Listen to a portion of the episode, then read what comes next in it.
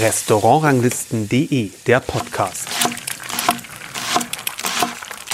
Hallo und herzlich willkommen zu einer neuen Podcast-Folge. Ich bin Kersten Mügge und mein Gast heute ist Dirk Koberg. Hallo. Einen wunderschönen Morgen, hallo. Guten Morgen. Dirk Koberg ist Küchenchef des Restaurants Ophelia in Konstanz am Bodensee. Wir waren gestern hier und haben ähm, unser Gourmet-Club-Menü ge genossen, möchte ich sagen. Zum ersten Mal, dass wir in über zehn Jahren Geschichte des äh, Gourmet-Clubs hier waren. Äh, dabei gehört das Ophelia doch ganz seit langem zu den Top-Restaurants in Deutschland. Ein Stern im Guide Michelin 2013. Nee, die zwei Sterne seit 2013, so ist es richtig. Ne? Das kann sein, ja. Genau, ich bin genau. da selber nicht ganz so. so ich hab, ja, so habe ich es hier jedenfalls stehen ähm, und habe es nur falsch abgelesen gerade. Also, den zweiten Stern im Guide Michelin 2013 bekommen, seit 2014 dann in den Top 100 unserer Rangliste, ein Jahr später schon in den Top 50 und seitdem Konstanz, konstant um den 30. Platz. Äh, das heißt, man sieht eine gewisse Gleichmäßigkeit letztendlich in dem, äh, was hier offensichtlich passiert, zumindest durch die Augen der Restaurantführer. Oder viel Luft nach oben. Meinen Sie?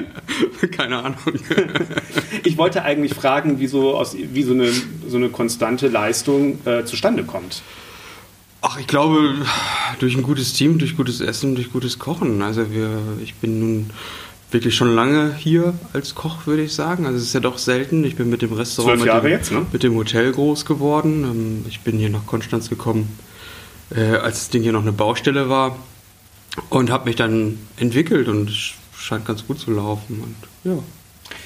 Konstanz kann ja, hat ja verschiedene, Sie haben es gerade schon angesprochen, Team. Ich denke mal, das ist natürlich auch gute Produkte, gute Lieferanten und konstante Ideen. Äh, immer wieder auch, äh, auch die ganze Sache auf Kurs zu halten. Ähm, was macht im Moment am meisten Sorgen? Wahrscheinlich die, die Mitarbeiterproblematik oder geht's? Ähm, ja, es, ist, es sind, glaube ich, mehrere Sachen, die, die einen Sorgen machen. Also was wir dieses Jahr merken, ist, dass die Produktorganisation ähm, wieder nachgelassen hat. Also es wird immer schwieriger, gute Mhm. Produkte zu kriegen. Die Lieferanten haben Engpässe. Man kann nicht davon ausgehen, dass wenn man was bestellt hat, dass es kommt. Das ist sehr schwierig. Weiß man noch die Corona-Nachwehen oder weiß man schon gar, weiß man schon man weiß man das alles Ja. gar nicht mehr, woher es wirklich kommt. Ähm, natürlich hängt es auch sicherlich mit unserem Standort zusammen. Das war ganz am Anfang, als wir hier angefangen haben, war das sehr schwierig, äh, gute Produkte an den See zu kriegen. Ähm, dann hat sich es wirklich gebessert, dadurch, dass hier auch mehr Gastronomie entstanden ist, auch auf der Schweizer Seite rüber. Ähm, und jetzt nimmt es wieder ein bisschen ab. Also es ist nicht selbstverständlich, jetzt das gute Produkt zu bekommen. Die Mitarbeiter an sich Ja. ist, glaube ich, eine ewige Baustelle, aber das macht es ja auch aus. Aber das, genau. Wechsel sind ja ganz normal Ja. in der Gastronomie. Das heißt, es gilt ja immer wieder, neue Leute auch ins Team zu integrieren und ähm, verständlich zu machen, worum es ihnen geht. Äh, haben Sie da bestimmte Vorgehensweise oder wie Sie das immer machen oder wie entwickelt, wie entwickelt sich das dann, dass, dass es möglichst schnell Also wir, wir sind ja ein sehr, sehr kleines Team. Ich wollte sagen, so Wir groß sind, sind. Sie nicht. Ich glaube, mit vier Leuten in der Küche, wenn ich das gestern richtig gezählt Ja, wir habe. sind zu sechs. Zu sechs, okay. Wir haben ein paar versteckt. Okay, alles klar. Ja, also ähm, ich glaube, dass die Art, wie wir hier miteinander umgehen, dafür äh, ausschlaggebend ist, dass ich ein sehr stabiles Team habe. Meistens Mhm. auch ein sehr gutes Team. Ich suche mir immer äh, Menschen, die auch wirklich zu mir passen. Ähm, ich möchte keine Einzelkämpfer, ich möchte Teamplayer. Ich äh, bin ein sehr, äh, wie sagt man das denn? Ähm, ich mag keine Reibung im Team, sagen wir Mhm. mal so. Das muss alles so ein bisschen smooth gehen. Mhm. Und die Leute müssen sich verstehen, die Leute müssen Lust haben, mit mir im Sommer Wakeboarden zu gehen und man sollte vielleicht auch mal ein bisschen äh, was zusammen so privat machen.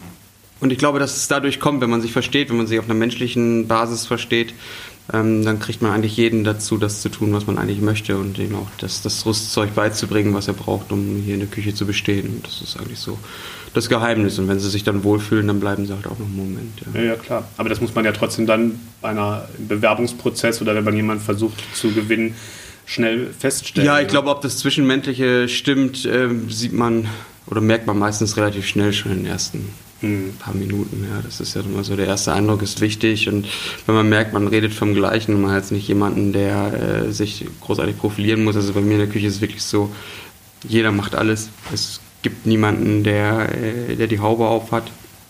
Ähm, und ich sage auch immer, ich mache selber auch alle Aufgaben. Wenn man jetzt irgendwas nicht kann, dann stelle ich mich hin und Turniergemüse, keine Ahnung, setze die Soßen an, mache den Steinbutter. Also ich bin für alle Schandtaten bereit. Ich streiche die Butter ein, mache den Stempel, den Ophelia-Stempel mhm. auf die Butter. Das sind so meine Aufgaben. Ähm, und ich glaube, dass wenn es so läuft, dann kriegt man halt jeden mhm. irgendwo dahin. Ja? Wenn, wenn, ich sage, ich komme morgens halt die fünf Minuten näher und mache die Arbeit, die du nicht kannst und wir machen es zusammen, dann macht das allen Spaß. Ja? Haben Sie denn in den zwölf Jahren äh, größere äh, stilistische Veränderungen vorgenommen, wenn Sie das so zurückblicken bei sich? Ach, vorgenommen, das hört sich immer so geplant naja, an. Ja, ja, ja. Das, also ist, auch das ist dann wahrscheinlich mehr fließend. Ja, klar. Äh, als ich hier angefangen bin, also ich bin, glaube ich, mit 26 oder 27 Küchenchef äh, hier geworden, durfte dann das untere Restaurant eröffnen, habe dann das Riva-Restaurant zwei Jahre geleitet, bevor wir die Ophelia, glaube ich, aufgemacht haben, irgendwie so. Äh, und bin natürlich hier aus dem Schwarzwald hergekommen. Das heißt, ich hatte so ein bisschen die, die Wohlfahrtküche mhm. äh, das Jahr davor gekocht und äh, habe das natürlich dann versucht in der ersten Karte umzusetzen.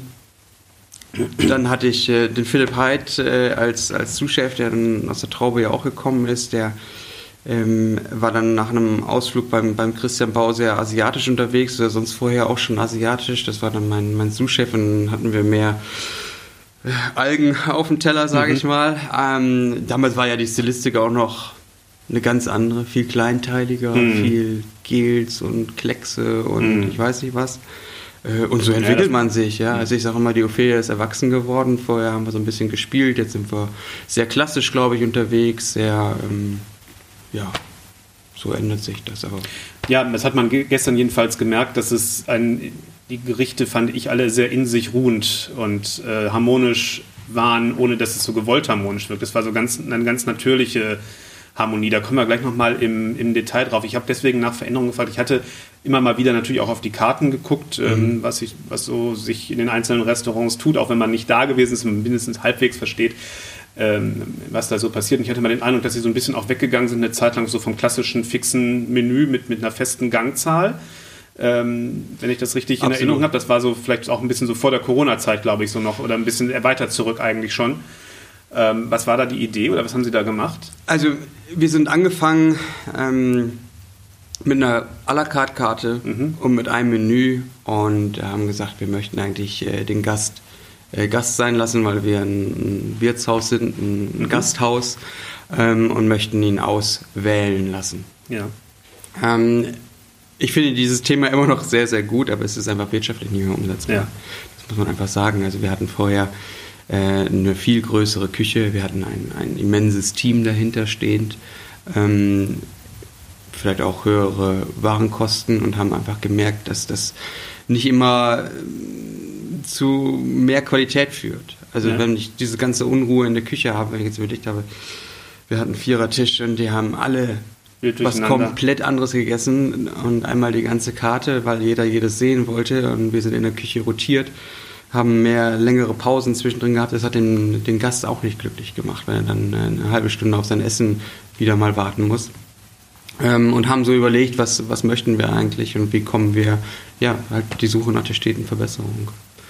Und ähm, ich sag mal, die Familie Kolb, denen das äh, Hotel und das Restaurant auch gehört, da war es vorher so der Wunsch, den, den Gast einfach abzuholen mhm. und zu sagen, ähm, wir möchten nicht in dieses Menü gepresst werden. Aber ich glaube, die Erfahrung zeigt jetzt, seitdem wir es geändert haben, wir haben vor der Corona-Zeit damit angefangen, das Menü immer enger zu zu schnallen, so mal ja. hier einen Gang weg, mal, äh, wir hatten dann auch mal eine Zeit lang zwei Menüs, wo man auch switchen konnte, zwei mhm. Siebengang-Menüs und haben das dann immer mehr verjüngt und ich glaube, dass der Gast jetzt genauso, wenn nicht mehr zufriedener ist als äh, mit der großen à la carte Karte. Es ist einerseits, es gibt Leute, die in Anführungsstrichen beklagen oder den Feld sagen, wird eine, wird eine Auswahlmöglichkeit genommen und andere sagen, ist ja schön, muss ich mich um nichts kümmern.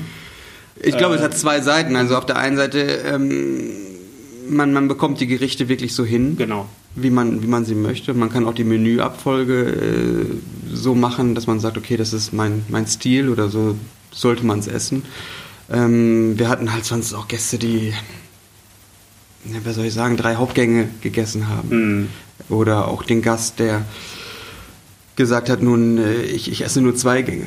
Hm. Und das ist halt für mich hier in diesem kleinen Restaurant, wo man den Tisch nur einmal belegt, ja. ein Gast, der nur zwei, zwei Gänge isst und eine Flasche Wasser trinkt, ähm, ja, wird es halt wirtschaftlich schwierig, ja, sage ich das mal ist, so. Das ist, das ist richtig, das ist richtig. Naja, und es ist natürlich auch, wie Sie sagen, wenn das wild durcheinander geht, natürlich auch vom Arbeiten her viel aufwendiger. Und man braucht dann auf jeden Fall mehr Leute auch. Ne? Ja. einfach, obwohl man das letztendlich das Gleiche, das Gleiche macht und die gleiche Performance eigentlich bringt. So, ne? Das ja. ist viel, viel aufwendiger. Absolut. Ja, also ist, war das der Hintergrund. Ich frage es deswegen, habe deswegen, ist mir das aufgefallen, da finde ich das interessant, ähm, weil ich oft den Eindruck habe, Köche ändern relativ selten so das Grundsetting von ihrem Menü. Die Zahl der Gänge äh, und solche Sachen mhm. ist oft gleich und manchmal gibt es dann welche, dann wird das Menü auf einmal größer oder kleiner und die Gericht, die Portionsgrößen auch entsprechend angepasst. Also dann gibt es dann Veränderungen und dann frage ich manchmal, woran das, woran das liegt, während andere halt seit dem es das Restaurant gibt, die Zahl der Gänge gleich ist und die immer in diesem Baukastenprinzip ihre, ihre Menüs offenbar entwickeln. So, das sind ja doch verschiedene Herangehensweisen. Deswegen, deswegen war das so für mich ein Punkt, den ich, den ich einmal äh, ansprechen wollte. Ja, also für mich ist es halt hier, ich muss sagen, ich bin hier reingesprungen und war ein äh, kleiner Junge, ja. sag ich mal, und äh, stand auf einmal hier und äh, durfte Küchenchef sein. Und ähm, wir sind nicht mit einem richtigen Konzept gestartet, mhm. also, sondern wir haben gesagt, wir möchten ein Gourmet-Restaurant machen. Und irgendwann kam auch, ja, wenn es ein, einen Stern gibt, ist auch nicht schlecht. Ja? Und mein, mein Ziel waren halt immer ein bisschen mehr Sterne. Und ich habe gesagt, Mensch, das ist äh, eine, eine grandiose Aufgabe und ein grandioser Ort, um das umzusetzen. Und so sind wir halt bisschen blauäugig mit viel Ausprobieren äh, gestartet. Und das ist ja auch eine Chance, die man hat. Und nun sind wir hier. Ich bin ganz froh, dass es halt nicht dieses Setzkastenprinzip mhm. gibt, sondern dass wir einen Fluss drin haben und mhm. dass wir auch sagen, okay, wie können wir jetzt diese Räume neu denken? Jetzt haben wir hier diese zwei Wände ja. rausgeschlagen, eine, eine, die Bar. Also damit man sich das vorstellt, im Grunde es sind ja drei Räume, mhm. ähm, das Restaurant selber, ein, einer sozusagen in der Mitte auch der Eingang, der Haupteingang ist und dann rechts und links ähm, zwei, zwei Räume und den einen ist die Küche und das ist jetzt eine eine offene Küche. Eine offene Küche, mhm. ja, richtig. Was, ähm, das war jetzt gestern noch gar nicht so richtig in, in Aktion, glaube ich, Nein. weil, wir, weil wir, ja, wir, da, wir, haben, wir haben da nur am Pass die, die Amüs probiert und die Snacks. Genau. Ähm, was, was haben Sie damit vor? Ja, wir wollten das, das Restaurant noch ein bisschen ähm, neu denken, mhm. mal wieder. Also neues Konzept oder ein frischeres Konzept reinbringen, ein bisschen mehr ähm, Aktion im, im, Gastraum. Ich möchte eigentlich weg von dem, von dem klassischen Tableau-Service, ja. sondern alles ein bisschen, ein bisschen lockerer. Dann wird das hier dann wahrscheinlich, wir sitzen jetzt gerade in diesem Raum auch und können die Küche sehen. Das heißt, das wird dann wahrscheinlich dann hier auch der Haupt Genau, das wird der, Gastraum der Hauptgastraum werden. werden. Mhm. Und ähm, im Grunde der Durchgangsbereich wird noch eine andere Qualität äh, von äh, bekommen, wo man vielleicht Aperitif, Snacks etc. Äh, zu sich nehmen kann, wenn man ankommt und äh, dann hier in den Raum geleitet wird. Also wir wollen es noch ein bisschen mehr aufsplitten, als es. Als tendenziell es ein bisschen ist. weniger Plätze, nehme ich dann mal an, oder? Also wir bekommen jetzt hier in den Raum eigentlich so 24 bis 26 Gäste. Aha. Also wir, ja. der, der, der, linke Tisch, das wird ein Tresen im Grunde, wo ja. man dann noch näher an der Küche sitzt, als wir jetzt gerade. Ja. Ähm, und so können wir 24 Gäste, das ist eigentlich so das Ziel, bewirten. Aber natürlich deutlich überschaubarer für Sie und für den, für den Service auch. Da Richtig, man also noch viel mehr Interaktion. In diesen zwei Räumen zu servieren, hat uns immer vor, vor Probleme gestellt, weil man halt nicht alles äh, im Auge behalten kann oder halt wieder das relativ große Team braucht. Und ja. wir haben ja noch einen dritten Raum, im Grunde die Terrasse. Terrasse. Wir servieren im Sommer draußen, äh, mhm. Freiluft. Ähm, und hatten auch immer das Thema, dass wir die äh, Sitzplätze anpassen mussten. Das heißt, im Sommer ist eigentlich unsere Saison äh, und wir haben äh, auf der Terrasse 24, 22 Sitzplätze und im Winter, naja, da fährt man halt meistens ins Skigebiet an Konstanz vorbei. Mhm. Und dann hatten wir auf einmal 36 Sitzplätze mhm. und das hat, hat nicht gepasst. Ja. Das macht keinen Sinn und deswegen haben wir halt beschlossen, das Ganze mal umzugestalten. Ja. Ähm, jetzt kommen wir mal auf ein paar Gerichte vom, aus dem Menü zu sprechen. Ähm, ich habe normalerweise, suche ich immer welche raus, entweder die mir besonders gut gefallen haben oder wo irgendwie ein interessantes Produkt, äh, was man vielleicht so nicht kennt, dabei ist oder ich mich besonders gefragt habe, wie es eigentlich gemacht wird. Und das ist mir gestern oder ist mir jetzt für die, für die Vorbereitung regelrecht schwer gefallen, weil ich das insgesamt sehr gleich fand in der, in der, äh, ja, in der Qualität. Ja. Also gleich, sehr gleichmäßig und auch die Gerichte, äh, wir werden das, glaube ich, gleich merken, ähm, sagen wir mal, natürlich gibt es eine Steigerung Richtung Hauptgang hin in der Intensität, aber äh, das war doch alles sehr sanft und sehr, äh, ja, harmonisch, möchte ich sagen. Ähm, äh, ja, das sind eigentlich so die passenden Worte. Und deswegen habe ich mal mit der Gänseleber angefangen, weil ja die Gänseleber ein Produkt ist, mit, das man im Grunde in alle Richtungen interpretieren kann, von, von sauer bis, bis süß in der ja. Begleitung der Aromen dazu, von salzig äh, ist auch denkbar. Man kann mit bitteren Stoffen, man kann mit allem Möglichen was machen. Und die Gänseleber auch in verschiedenen Formen und deswegen zeigt das vielleicht besonders. Ähm, äh, mit einem Produkt, mit dem man so viel machen kann, was ihre Gedanken dabei waren. Die ist nämlich kombiniert mit ähm, äh, weißer Traube und roter wilder Traube, Sonnenblumen und Tannenwipfeln. So steht es in der Karte jedenfalls. So steht in der Karte. In welcher Form kommt die Gänseleber erstmal auf den Teller? Vielleicht erklären Sie das mal. Ja, das ist ein kleines, äh, kleines Kuchenstück. Ja. Ähm, ich habe das so für, für mich jetzt seit diesem Jahr entdeckt. Also wir haben gesagt, wir müssen irgendwie so ein bisschen ähm, visuell auch erkennbar werden. Und ich habe beschlossen, ich mag die Gänseleber, die ist bei mir eigentlich immer auf der Karte. Und das wollte ich auch gerade fragen, genau. haben wir dieses Kuchenstück jetzt für uns Aha. entdeckt. Ähm, und äh, ja, wir haben die leicht angeräuchert. Innen drin ist ein Kern von Rosine, also auch Traube und äh, den Sonnenblumenkern und das Ganze geschichtet und oben auf die weiße Traube, also so eine Art Schuppen. Weiß nicht, wie man das. Und das hat, äh, der Kern hat so einen leicht, ich will mal sagen, süßlich-bitteren mhm. Geschmack ähm, gar nicht so vordergründig eigentlich. Aber man merkt ihn schon, aber ähm, ist, ja, wie soll man sagen, es ist sehr in den, in den Gänselebergeschmack für mich integriert irgendwie. Also es ist jetzt ähm, nicht, da ist die Leber und daneben sind dann doch relativ laute Aromen und es ist. Ja, es soll alles, also das, ja, es soll ja ineinander fließen. Ja. Also ich möchte nicht, also ja, man entwickelt sich, glaube mhm. ich. Und das ist halt gerade meine Entwicklung. Wir haben früher so Akzente gesetzt und, und hier mal einen lauten und da einen leisen. Und ähm, ich bin aber der Meinung mittlerweile, äh, vielleicht auch geschuldet meines Alters, man, das darf alles so ein bisschen äh, harmonisch sein und äh, sollten vielleicht nicht diese Aufreger drin sein, sondern ähm, es muss schmecken. Also da kommt es ja nun mal drauf an. Und dann ist in der Mitte und rechts daneben noch zwei weitere Teile. Genau, das, das Eis mit dem äh, Chip auf der rechten Seite im Grunde, der mit den Tannenwipfeln bestreut ist.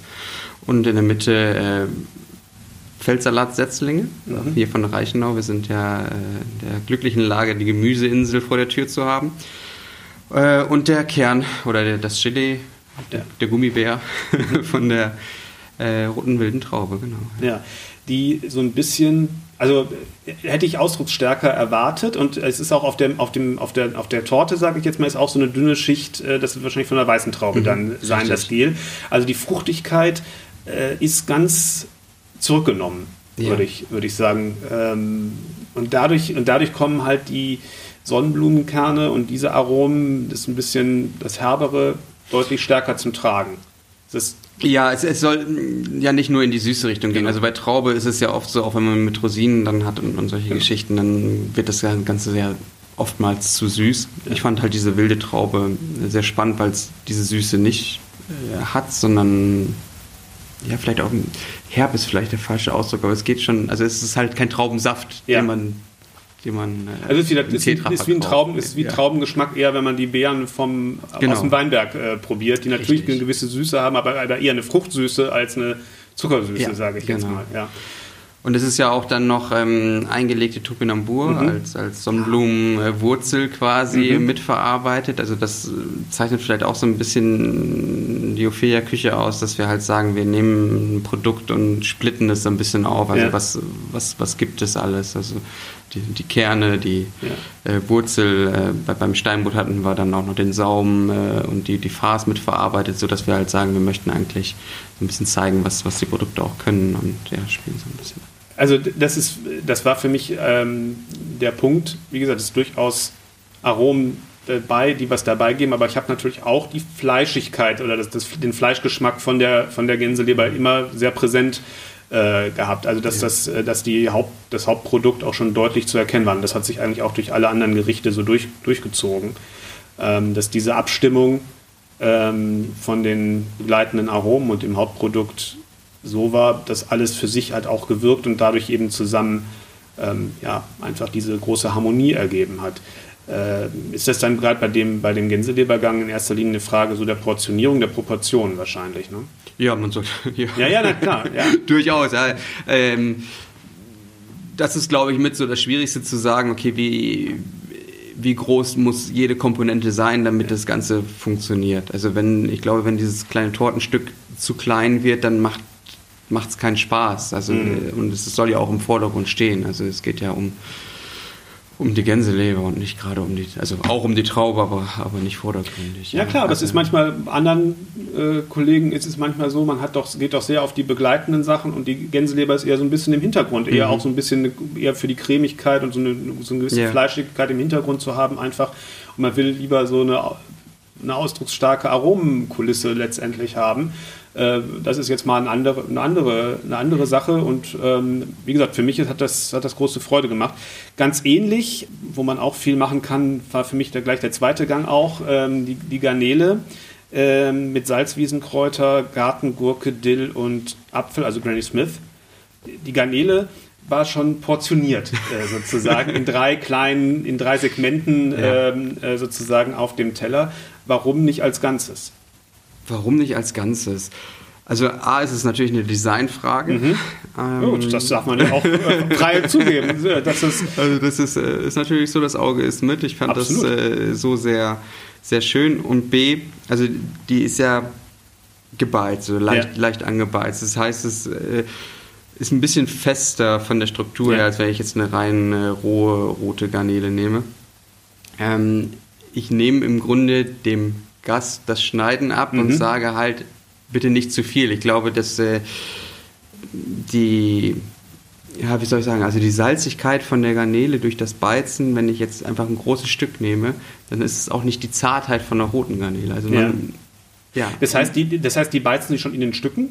Nein, Oder ich, be ich beize im Ganzen und ja. portioniere sie dann. Also ich dachte deswegen, deswegen in Stücke, damit das Nein. gleichmäßiger äh, durchzieht sozusagen. Okay, Nein, okay. aber ich glaube, also ich möchte jetzt natürlich nicht sagen, ich möchte den Gast bevormunden, aber Nein, es aber, ist aber es ist, es ist eine, wie soll ich sagen, eine, eine ganz intuitive Vorgabe letztendlich. Man kann es dann genau. gar nicht essen, anders essen als in diesen drei Stücken oder in sechs Stücken, wenn man die vielleicht einmal halbiert. Ja, Eine andere Möglichkeit gibt es eigentlich gar nicht. Und dadurch ähm, wird ja die, wie das Gericht dann wirkt, ähm, sozusagen ja, vorgegeben und man hat wahrscheinlich gar nicht so diese, diese auseinandergehende Wahrnehmung von zwei Leuten, wo der eine vielleicht das erst die, die Garnele gegessen hat im Ganzen in, in zwei Stücken und der andere in sechs und äh, je nachdem, wie dann auch die Aromen dazu kombiniert sind, äh, einen ganz anderen Eindruck von, von dem genau. Gericht. Das ist dadurch einfach, denke ich, minimiert und das, dagegen ist überhaupt nichts zu sagen. Ja, das war, ja. wir, wir hatten es auch probiert, mit einer ganzen draufzulegen. Ja. Ähm, wenn man dann isst und man fängt an, auf diesem Teller zu schneiden, dadurch, dass unten ja auch noch das, das Gelee eingegossen ist, es wird alles,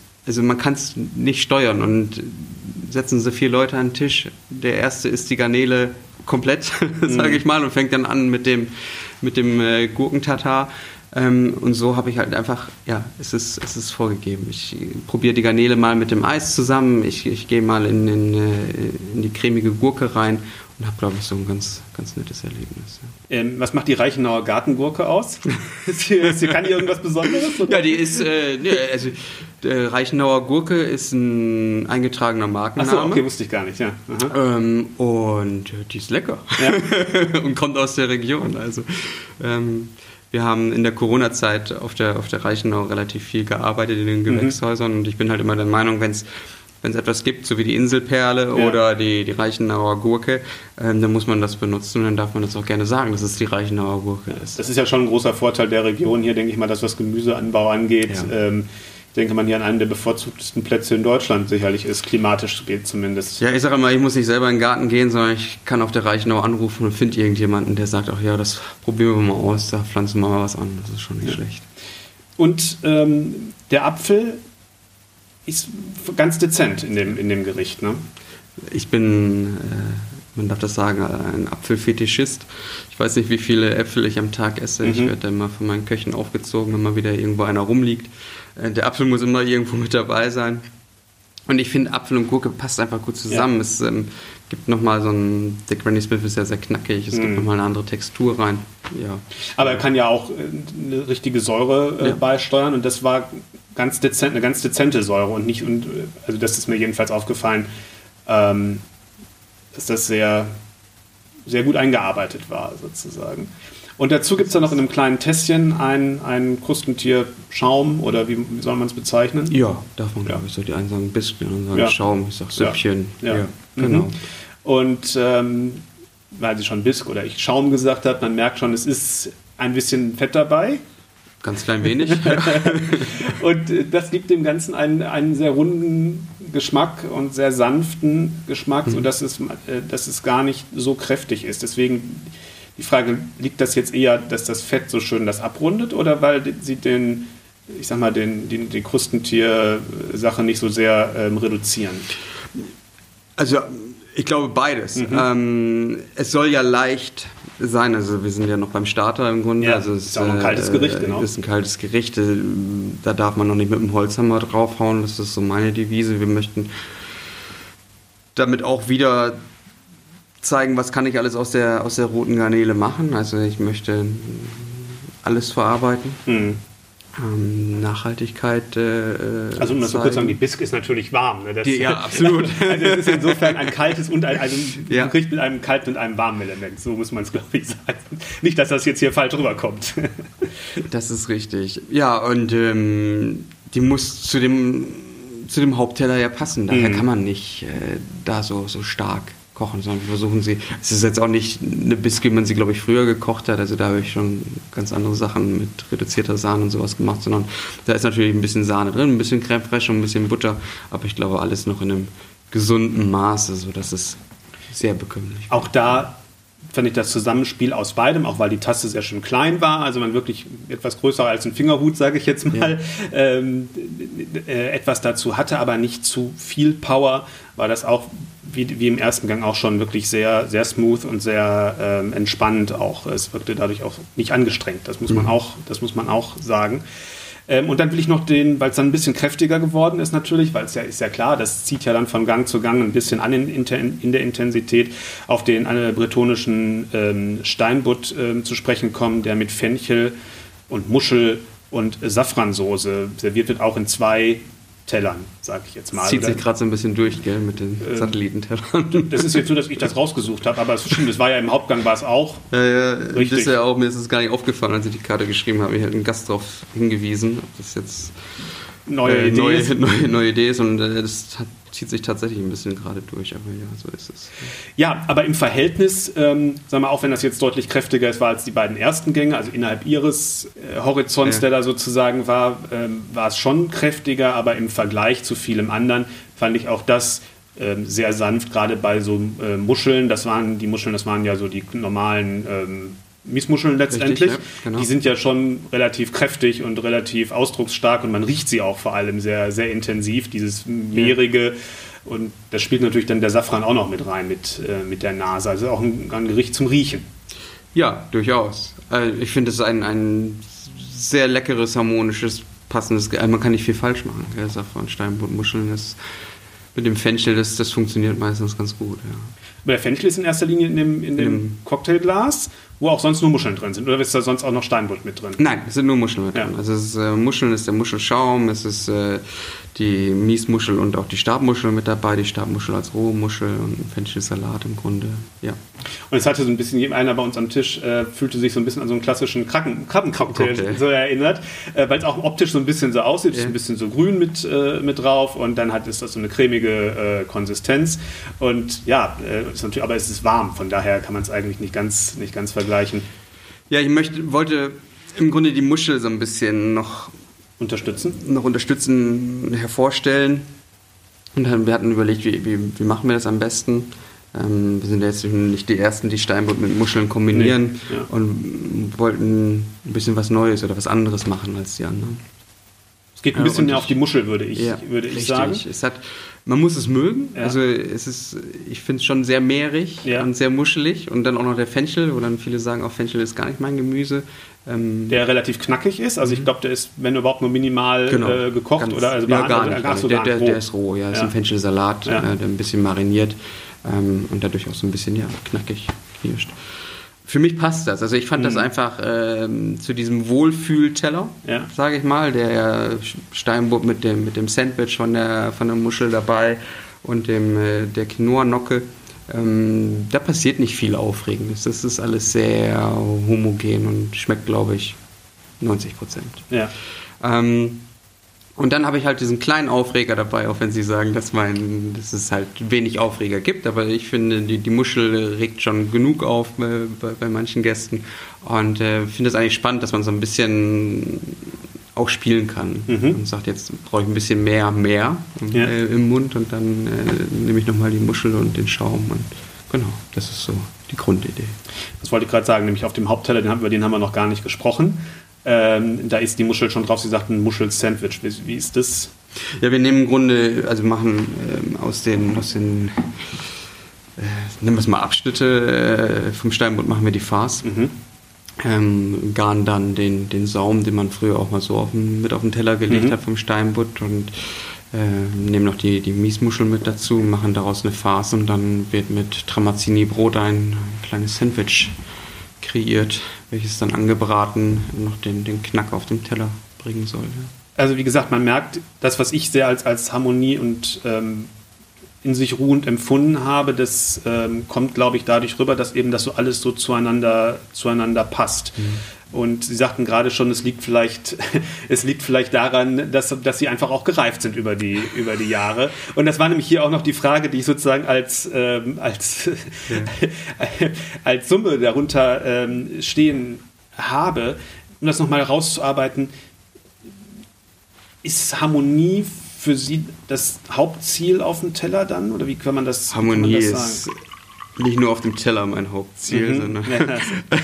also genau. Also Harmonie ist, glaube ich, also ähm, ist für mich das Wichtigste, egal ob es jetzt im Team ist, in der Küche oder auf dem Teller. Ähm, ich finde das äh, immens wichtig und ähm, ich bin kein Koch, der sagt, sie müssen hier von links nach rechts essen. Mhm. Ähm, ich ich glaube, dieses Restaurant ist auch nicht so, dass es, dass es aufregen muss, äh, wie manche andere Restaurants, sondern äh, wir möchten ein Wohlfühlort. Aber es soll ja auch nicht langweilen, was es auch nicht tut. Aber das ist ja, kann ja ein schmaler Grad sein. Kann ein schmaler Grad sein. Also ein bisschen Spannung, einen kleinen Aufreger, wie Sie das gerade genannt haben. Ja, muss, schon, muss dabei sein. sein. Ja, ja, aber das muss man hier äh, doch sehr behutsam machen. Mhm. Äh, hier auch in der Region. Also wir sind keine Großstadt. Konstanz ist nun mal sehr, sehr klein. Ähm, und ähm, ja, man muss behutsam aufregen. Wir regen mit der Musik auf so ein bisschen und das äh, gefällt auch nicht jedem, dass es hier keine klassische Musik läuft, sondern vielleicht ein bisschen, ich weiß gar nicht, 70er Jahre haben wir, glaube ich, gerade laufen. Ähm, und das muss man alles äh, sehr behutsam aufregen und es muss aber trotzdem harmonisch bleiben und was Besonderes. Aber ja, das ist so die Kunst. Ich will noch kurz ein bisschen Bitte, soll vielleicht ein bisschen was zu Ihrem Werdegang noch kurz, äh, noch kurz sagen. Sie kommen ja aus Osnabrück. Mhm. Äh, Im Hotel Valhalla haben Sie die Ausbildung gemacht, ja. das viele kennen, weil Sie da vielleicht übernachtet haben, als das Lavi noch geöffnet hatte. Und Sie sind den, beruflich den Weg nach nebenan gegangen. Das war noch in der Zeit vor Thomas Bühner, ne? Durchaus. Das war noch davor. Und dann ja äh, ging es nach Mallorca ins Tristan und äh, äh, zu Steinheuers in IA und dann ähm, haben sie ja gerade schon die Schwarzwaldstube mit Harald Wohlfahrt erwähnt als Station, bevor es dann hier losgegangen ist. Was waren, waren für Sie daraus die prägenden Dinge, die Sie da mitgenommen haben? War das dann schon die, die letzte Zeit, also dann aus der Schwarzwaldstube, wie Sie es vorhin erwähnt haben? Oder äh, wie, wie kann man das sagen? Weil, weil man merkt ja doch auf, auch oft bei Köchen so ein bisschen so den Einfluss wirklich aus den vorherigen Stationen, wenn sie dann Küchenchef werden. Ähm. Es ist ganz witzig, weil viele, viele, oder nicht viele, sondern manche Gäste sagen, dass man ganz klar Thomas Bühner bei mir herausschmeckt. Obwohl, nie gearbeitet ist, obwohl ich da nie gearbeitet habe. Ist, aber ich war sehr oft dort essen, aber ich glaube nicht, dass man ihn bei mir rausschmeckt. Das wäre vermessen. Ich glaube, jede Station ist für sich sehr wichtig. Also ähm, ich, ich habe meine Lehre geliebt und äh, ich habe dort Grünkohl gekocht und Bratkartoffeln. Mhm. Und die Bratkartoffeln findet man noch heute wieder. Ähm, auch der Feldsalat, den es früher in Valhalla gab, äh, findet sich irgendwie immer bei, bei mir wieder. Also das ist so, äh, die Liebe zum Beruf hat mir das Valhalla geschenkt. Da bin ich sehr glücklich drüber. Und so sammelt man dann alles. Also beim, beim Herrn Engels, ich war ja auch kurz ja. in Hamburg im, im Vierjahreszeichen, ja. bevor dann der Herr Engels äh, ins, ins Lavier gegangen ist, ähm, habe ich, glaube ich, die, die ruhige Art gelernt, die man in der Küche, äh, dieses bisschen entspannt sein, äh, auch als Chef, wo ich gesagt habe, das möchte ich da mitnehmen. Äh, bei Herrn Steinheuer lernt man äh, das Familiäre, das Wirtschaften. Ähm, ich glaube, man, man sollte sich überall die Sachen rausziehen und daraus dann sein eigenes Bild zusammenbauen. Ja, das ist ja, das, ja, das ist, glaube ich, das Wichtige. Also ich könnte jetzt nicht sagen, ich habe, na gut, ich könnte sagen, das Soßenlernen habe ich im Tristan gelernt, aber das ist ja die Kunst, sich von dem Stilistischen irgendwann abzukoppeln. Also mhm. den, ich würde jetzt nicht sagen, es war ein Fehler, aber es ist ja so, wenn man irgendwo anfängt, dann kocht man das, was man kann. Und deswegen habe ich hier erstmal versucht, die Schwarzwaldstube zu kochen. Ja, und es ist natürlich, denke ich, auch immer ein, ein Denkmuster, man, das man natürlich erstmal, erstmal hat und bis man so sein eigenes äh, entwickeln kann, braucht man nicht nur die Freiheit dazu, sondern auch einfach ein bisschen Zeit. Ne? Ja. Wie lange ja. haben Sie dafür gebraucht? Wie viele Jahre hat das gedauert? Mich, mich davon loszusagen. Naja, nicht nur dazu, das, ist, das, das klingt ja so nach so einem Widerstandsakt. Nein, ich meine, wo, wo, wo Sie vielleicht gedacht haben, gab es einen Moment, wo Sie gemerkt haben, okay, jetzt ist wirklich äh, der Punkt erreicht, wo ich, wo ich ganz bei, bei mir bin? Nein, ich glaube, dass der Punkt auch noch nicht erreicht ist. Also das ist ja auch ein, ein Entwicklungsgang. Ich hoffe jetzt nicht, dass ich sage, jetzt koche ich das die nächsten 20 Jahre so ähm, sondern ich möchte mich ja weiterhin äh, fortentwickeln und äh, man muss ja auch mit der, mit der Zeit gehen. Das sind ja alles wie eine Mode. Ähm, Trends, die man anspielen muss. Also ich glaube, man muss nicht jeden Trend mitgehen, aber man muss doch äh, mit der Zeit gehen. Wenn nicht mit der Zeit geht, geht mit der Zeit. Das stimmt. Aber mein Eindruck war jetzt schon, so wie ich Sie jetzt kennengelernt habe in dem Gespräch ähm, und das, was ich gestern gegessen habe, mhm. dass das im Moment sehr eins ist. Also, ja. ähm, dass man das wirklich, und das ist das dann letztendlich ja auch, ähm, was, dann, was man dann so als Handschrift bezeichnen kann. Wenn man das Gefühl hat, der Typ Mensch und so wie der kocht, ähm, ist sehr dicht beieinander und dann ist man meistens auch, äh, denke ich mal, in der, in der besten in der besten Verfassung so, weil, weil das ganz, ähm, ganz natürlich und ich sag mal unangestrengt dann ist. Ja. Wenn man jemand anderes sein will, als Mensch oder als, als dessen, was man sozusagen an, oh ja, da kann an Arbeit auf den Zeiten erinnern. da wollte ich jemand anders sein. Ja, nein, also da, da haben Sie. Da Ach, haben was? was war denn da los? Das hat Nein, die Frage, also, musste, jetzt, musste ich jetzt stellen. Nee, also es ist ja klar, wenn man, äh, wenn man neu anfängt und man hat große Vorbilder oder nicht Vorbilder, sondern Idole oder es gibt einen, einen Sergio, der da mhm. äh, kocht und äh, ganz viele Abdrücke macht, dann äh, japst man da hinterher und sagt so, jetzt holen wir Silikon und jetzt machen wir äh, auch Gänsestoffleberabdrücke und man versucht auch immer jemand zu sein, der man nicht ist. Ähm, zum Glück hielt diese Phase nicht sehr lange bei mir an. Und ich glaube, dass ähm, auch durch mein Suchchef, der jetzt äh, schon sehr, sehr lange bei mir da ist, der, der Fabian, ähm, wir verstehen uns sehr gut. Wir haben, glaube ich, beide den gleichen Kochstil.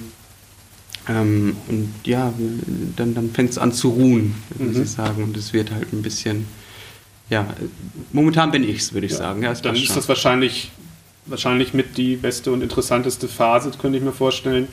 Ähm, würde ich jetzt, also, also jedenfalls für mich als Gast war die Wahrnehmung so, wie gesagt, dass, dass ich das Gefühl habe, das ist so so in sich passend, ähm, dass das wirklich eine, ja, ganz, runde, eine ganz runde Sache war. Ja, und da bin ich gespannt, wo, wo das noch hinführt. Ich ähm, würde sagen, ich glaube, wir sollten vielleicht nicht ganz so, ich glaube, nicht ganz so lange warten mit dem, mit dem nächsten Besuch wie bei, mit dem ersten in der Geschichte des Comics, wenn wir in elf Jahren wiederkämen, äh, weil das jetzt sozusagen der glaube ich, elf Jahre existiert. Das wäre nicht so gut. Aber äh, ich kann es auf jeden Fall empfehlen für jeden, der ähm, ja, grundsätzlich ich sag mal, dem, dem Klassischen nicht abgeneigt ist, ähm, aber ähm, ja, jetzt ist auch nicht, auch nicht mega klassisch mag, also ein bisschen modern ist es, ist es auf jeden Fall und vor allem einfach mal einen entspannten Abend haben möchte und nicht über alles, jedes Detail so nachdenken genau. muss, dann, dann ist man, glaube ich, hier sehr, sehr gut aufgehoben. Und ich bedanke mich äh, für Ihre Zeit heute Morgen und ähm, für das Interview und vor allem natürlich für das leckere Essen gestern. Sehr, sehr gerne. Und ich kann sagen, dass ich natürlich allen äh, bei allen mich bedanke, die jetzt bis hierhin zugehört haben. Ich würde, würde mich freuen, wenn der eine oder andere den Podcast noch weiterempfehlen würde an jemanden, der den vielleicht noch nicht kennt oder in, unter den alten Folgen mal nachguckt. Da ist nämlich auch was Interessantes dabei und natürlich den Podcast abonniert, denn dann kommt die nächste Folge ganz automatisch. Und bis dahin sage ich Tschüss. Wiedersehen.